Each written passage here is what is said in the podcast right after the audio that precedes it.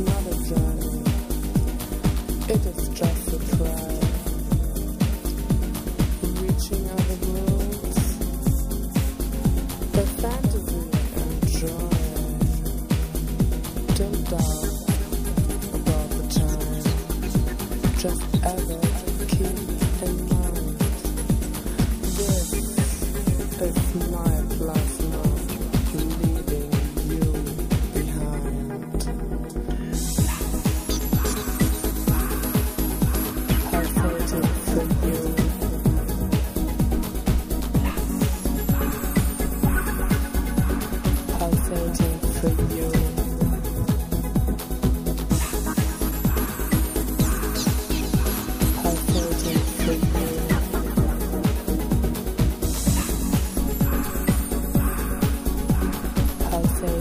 Pulsating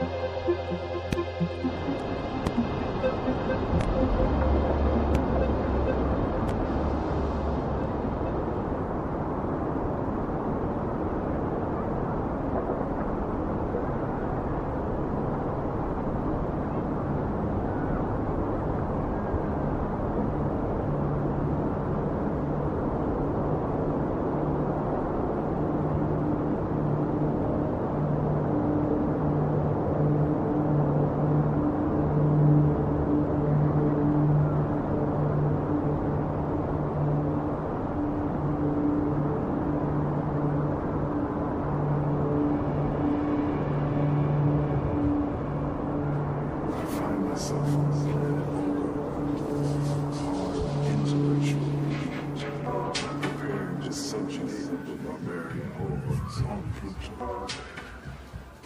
even though this